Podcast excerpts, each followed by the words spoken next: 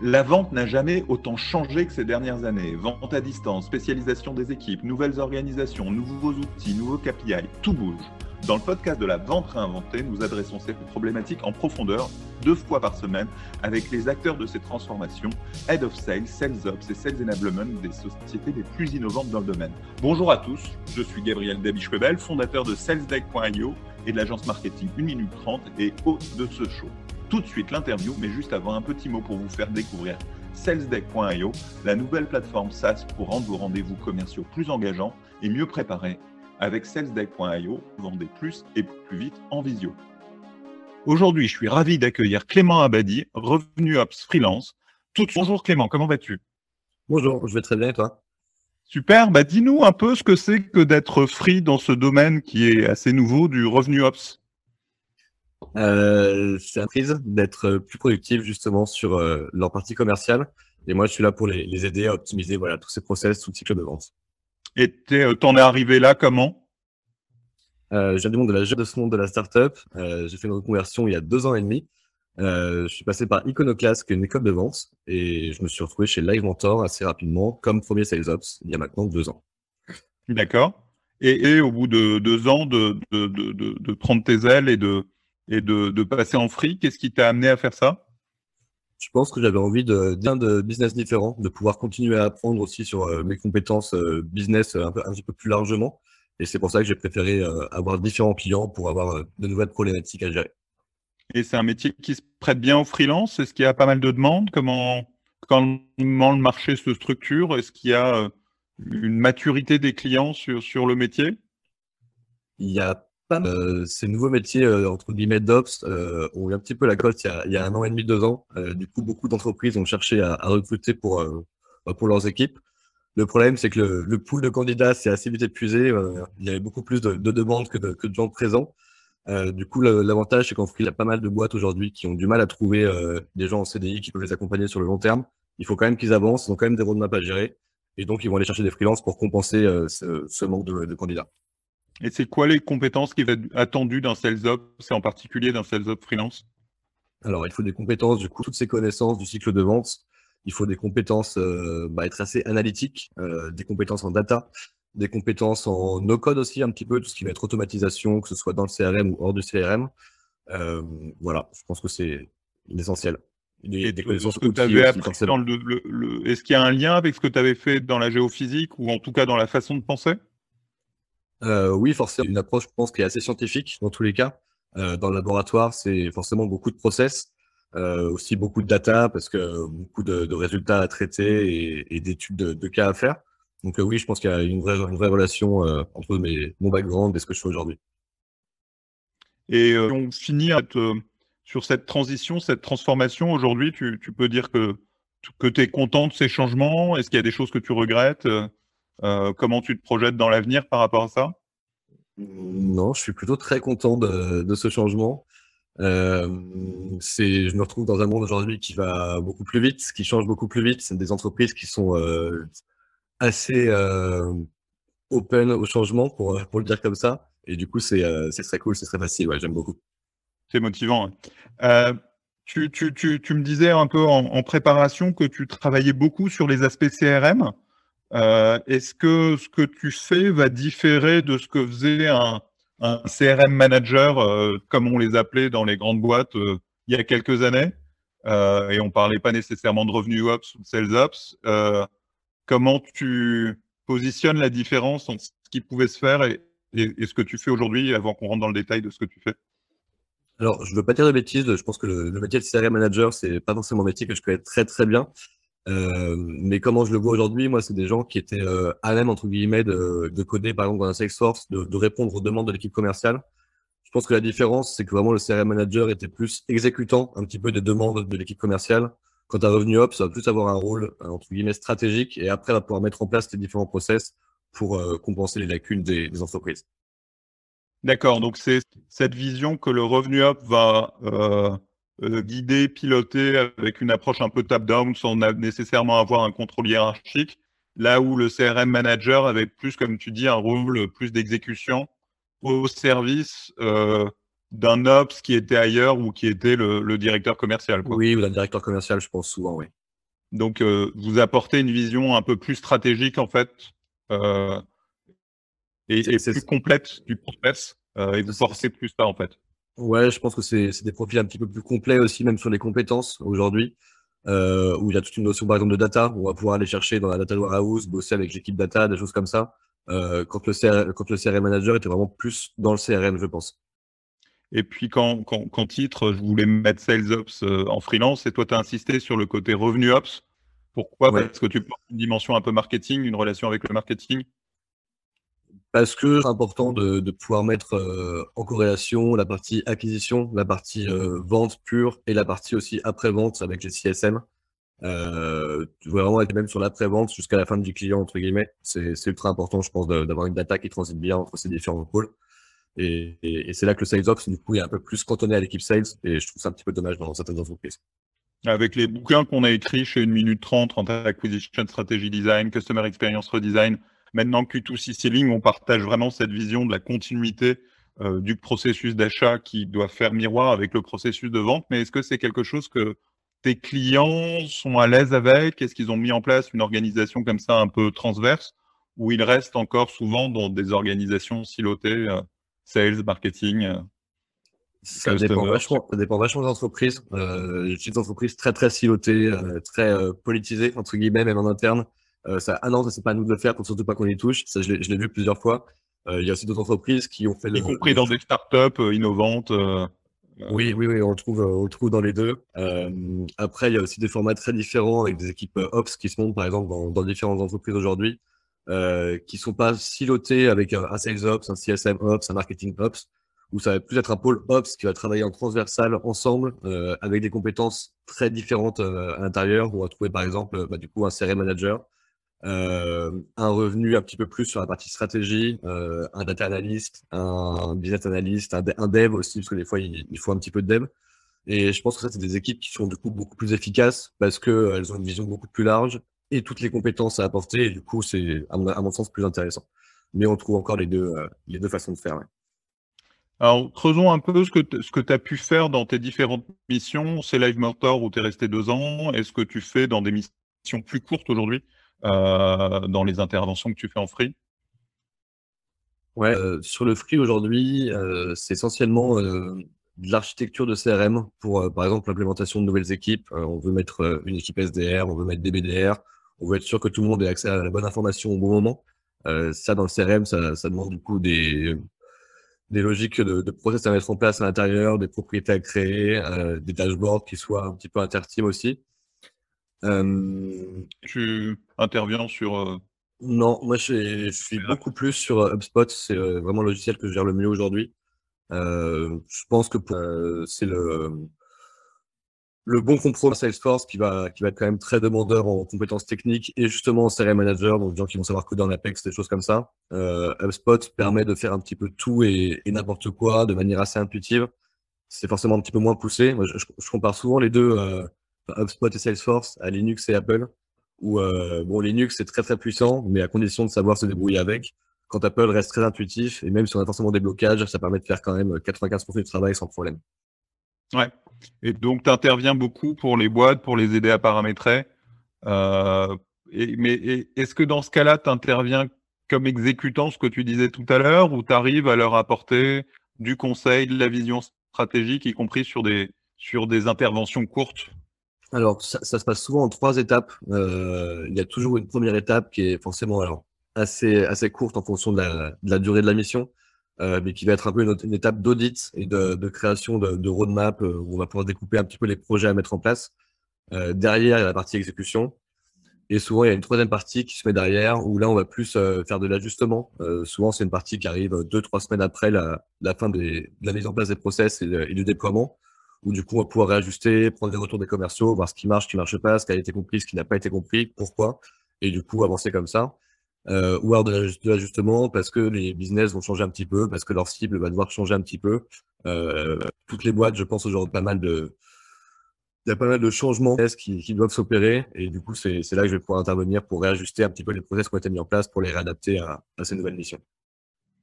Est-ce que tu exemple à nous montrer sur, euh, sur Live Mentor, tu es intervenu sur, sur une durée plus longue. c'est quoi la différence? Qu'est-ce que tu peux apporter de plus dans la durée? J'imagine une vraie connaissance des équipes commerciales, un échange plus, plus régulier avec elles? Ouais, bah, clairement, sur une par exemple, euh, c'est vrai que j'arrive, euh, j'ai passé un jour ou deux à être avec le directeur, commercial, les commerciaux, voir un petit peu comment ils fonctionnent et, faire un audit rapide.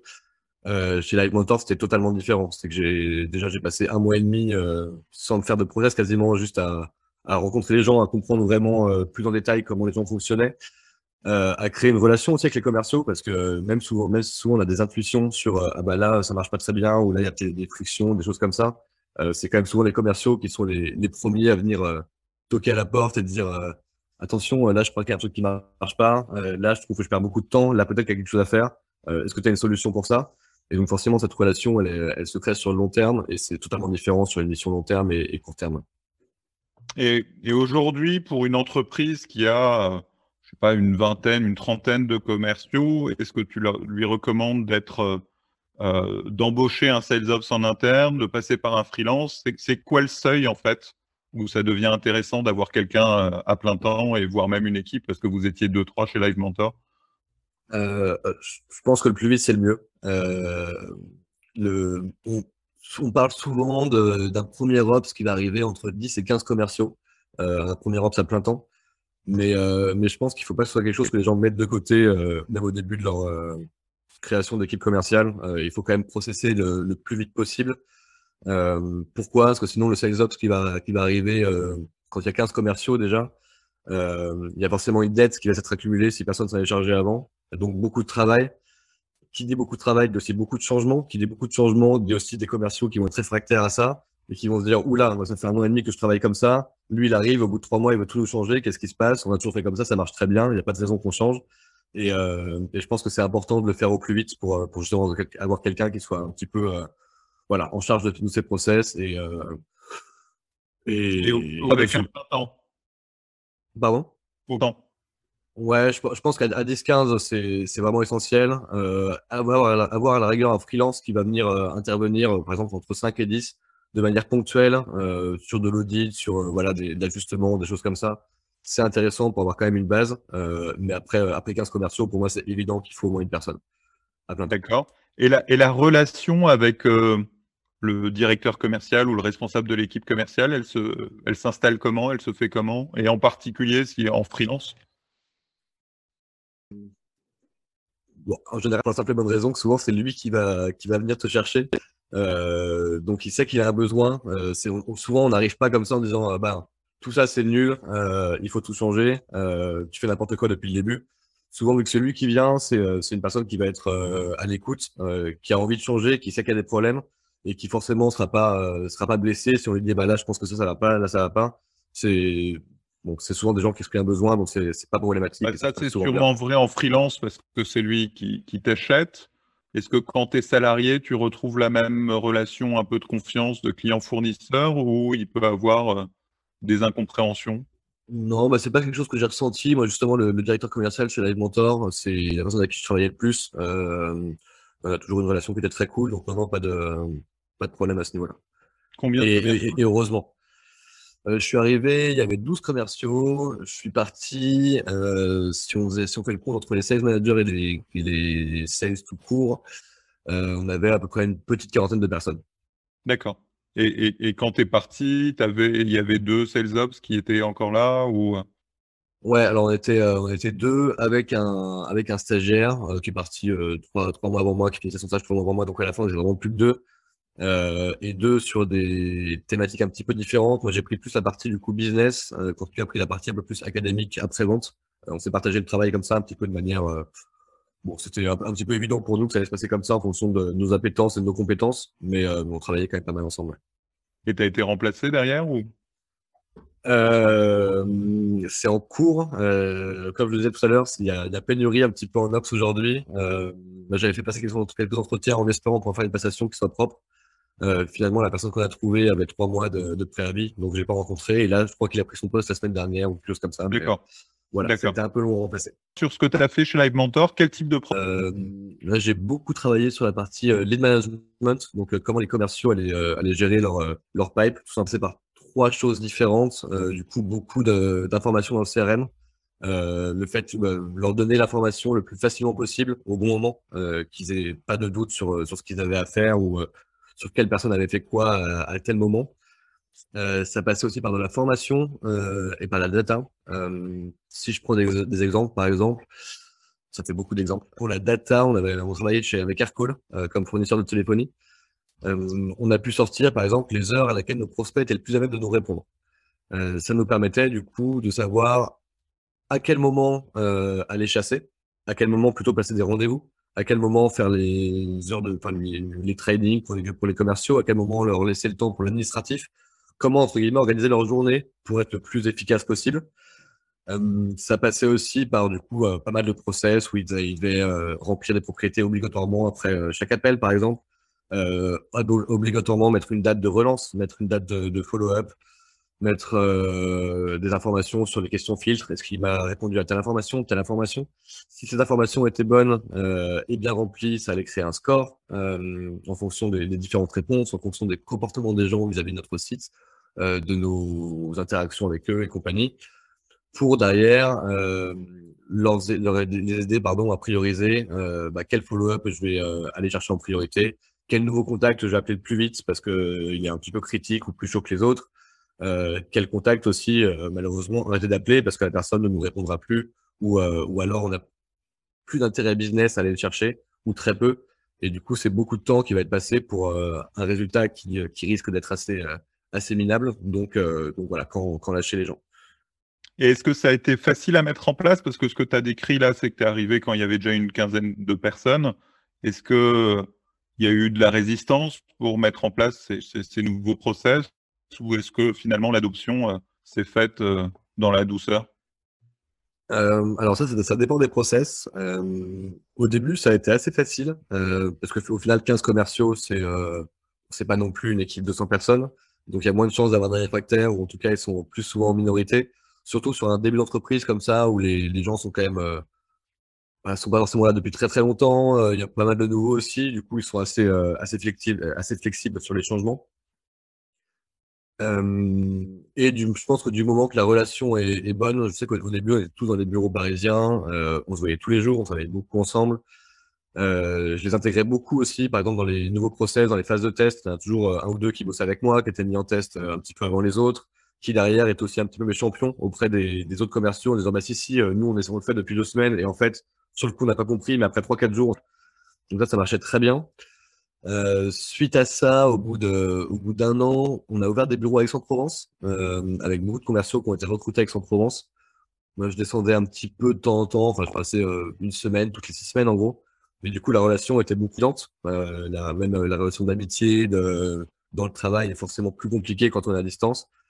Et parce que du coup, une équipe plus grosse, des gens que je, que je connaissais moins, des gens qui n'avaient pas forcément le réflexe de se dire, ah ben, si j'ai tel problème, faut que j'en parle à Clément parce qu'au final, ils sont dans leur coin, dans leur bureau, euh, tout seul à Aix, et, euh, et, voilà, et on se connaît pas de la même manière. Ou alors peut-être qu'ils ont peur de déranger. Enfin, il y a toujours plein de raisons pour, euh, pour qu'ils posent pas la question. Et là, du coup, il y avait toujours des gens qui étaient un peu plus réfractaires, ou alors qui comprenaient pas forcément l'intérêt, donc ils ne mettaient pas en place tout de suite. Euh, qui du coup après perdaient un petit peu le fil et arrêtaient complètement le process. Alors qu'ils étaient tous nouveaux, on peut pas dire que c'était des gens qui étaient là depuis de longues années. Il venait d'être embauché. Alors, il y, avait un petit peu les deux. Il y a, parce qu'il y a des gens qui étaient à Paris, qui sont partis à Aix à l'ouverture des bureaux. Euh, mais il y en a qui ont été recrutés directement à Aix aussi. Euh, oui, oui, il y en a même, même pour les nouveaux. Euh, après, c'est pareil, quelqu'un qui a été onboardé il y a trois mois, il a déjà beaucoup de choses à, à comprendre, beaucoup de process à, à intégrer. Si au bout de trois semaines, on lui dit, ah ben, en fait, tout ce que tu as appris pendant trois mois, t'arrêtes tout et, et, tout change, il va se dire, oula, oula, je, je suis perdu de nouveau il va se rattraper un petit peu à ce qu'il sait faire euh, pour compenser un petit peu ses lacunes parce qu'il vient d'arriver. Et souvent, ce qu'il sait faire, bah, c'est ce qu'il a appris en premier. Et, et voilà. donc tu prêches quand même pour beaucoup de proximité entre les, les équipes. Quoi. Ah bah, c'est ultra, pour moi, c'est indispensable. C'est indispensable. Et je sais que sur, euh, justement, sur cette partie d'Aix-en-Provence, euh, avec le recul, j'aurais peut-être travaillé les relations un petit peu différemment si je m'étais rendu compte de, de ça. Ouais. Alors, petite question piège, parce que par rapport à ce que tu viens de dire, comment tu te projettes en freelance avoir plus de difficultés à avoir cette proximité dans la durée. Euh, je, comprends l'intérêt économique, euh, l'intérêt avec la pénurie sur le marché, mais sur, le, sur, ta capacité à, t'investir dans les projets que tu, mènes en freelance, dans la, façon d'accompagner les équipes, en étant là de façon plus ponctuelle C'est effectivement une question piège. Euh, alors, sa proximité est forcément beaucoup plus compliquée à, à mettre en place, entre guillemets. Euh, là, je pense qu'il y a un gros travail de la part du directeur commercial à ce moment-là pour, euh, par la suite, s'assurer que les gens utilisent bien les process. Euh, il doit être aussi, doit aussi pousser les process au sein de ses équipes. Je pense que la relation, là, c'est à lui de la créer et c'est à lui de pousser les gens à, adopter, entre guillemets, ces nouveaux process. C'est clair, sur une mission de 10 jours, par exemple, moi, j'ai pas le temps même si je vais faire toujours une petite, bah, y a toujours une formation, je leur donne toujours de, de quoi me faire des feedbacks. Euh, souvent, ils ont, ils ont un Notion avec trois catégories, euh, entre guillemets, ce qui marche pas et pourquoi. Euh, ce qui marche, mais qui comprennent pas forcément, ou alors ils ont des problèmes de compréhension exactement, et sur ce qui pourrait être amélioré. Ça crée un petit peu de proximité quand même, ils se sentent écoutés, et je pense que c'est important. Mais clairement, si euh, s'il y a des questions, des choses comme ça, moi je peux pas être 100% avec eux, et là c'est au directeur commercial d'être voilà ultra investi à ce moment-là des packages à imaginer avec une part de récurrence en follow-up, ce genre de choses Il y a ça un petit peu, mais souvent ça va être plus de l'ajustement et, et l'ajustement il va se faire du coup souvent plus direct, plus facilement avec le directeur, le directeur commercial directement, ou alors euh, un ou deux commerciaux de l'équipe euh, avec qui je vais être mis en relation. Mais euh, réajuster avec tout le monde, c'est, bah, ça prend beaucoup de temps, c'est coûteux pour l'entreprise aussi, et c'est pas, c'est rarement un choix qui est fait. D'accord. Et tu te projettes donc comment sur le le fait d'être freelance, tu envisages ça de façon euh, durable, de à court terme, le temps de retrouver, euh, retrouver un poste. Pour toi, c'est quoi la, la, dynamique euh, autour de ce passage en freelance? Je pense faire ça à peu près un an. D'accord, c'est assez court en fait. Ouais, ouais, là, ça me, ça me plaît beaucoup. Du coup, comme je le disais, je vois plein, plein d'industries différentes, plein de problématiques différentes. Ça me permet de, de continuer à apprendre beaucoup, d'avoir du temps pour moi, pour me former aussi à côté, euh, ce qui était plus compliqué en CDI, du coup, parce que je travaillais quand même euh, bah, plus d'heures par semaine, on va pas se mentir. Euh, donc là, c'est, non, c'est quelque chose qui me plaît beaucoup, vraiment sur la partie apprentissage. Après, je pense que cette partie, justement, euh, un petit peu relation avec les équipes, avoir des projets plus long terme, c'est quelque chose qui va finir par me manquer. Euh, là, il y a forcément de la frustration des fois dans des, entreprises où je vais, intervenir pendant 20 jours, mettre un nouveau process. Euh, des process, ça doit vivre, ça doit, ça doit changer, ça doit être réajusté. Si, si je suis pas repris euh, en mission ou si les gens se disent bon bah ça tient, euh, pour l'instant ça tient, on s'en fiche, on n'a pas forcément besoin de, de reprendre de hauteur dessus. Et ben malheureusement c'est tant pis pour eux. Et, et moi ça me frustre un petit peu parce que je suis sûr qu'il y a plein de choses qu'il faudrait améliorer, rechanger, mais j'ai pas le, pas les capacités de le faire quoi. Ben, merci beaucoup Clément. Ben, vous l'avez compris, si vous cherchez un revenu ops en freelance, ben, vous pouvez faire appel à Clément. Et puis je suis sûr, d'après tout ce qu'il vient de dire, que si vous assistez bien et que vous lui faites une proposition intéressante, il vous rejoindra peut-être en CDI. Euh, cet épisode du podcast de la vente réinventée est terminé. On se retrouve deux fois par semaine pour un nouvel épisode. Abonnez-vous sur votre plateforme de podcast préférée pour ne rater aucun épisode. Merci aussi à notre sponsor salesdeck.io la solution SaaS pour vendre plus et plus vite en visio avec des rendez-vous plus engageants et mieux préparés. Découvrez la solution et réservez tout de suite une démo sur salesdeck.io. Merci beaucoup, à bientôt. Salut Clément. Au revoir, merci.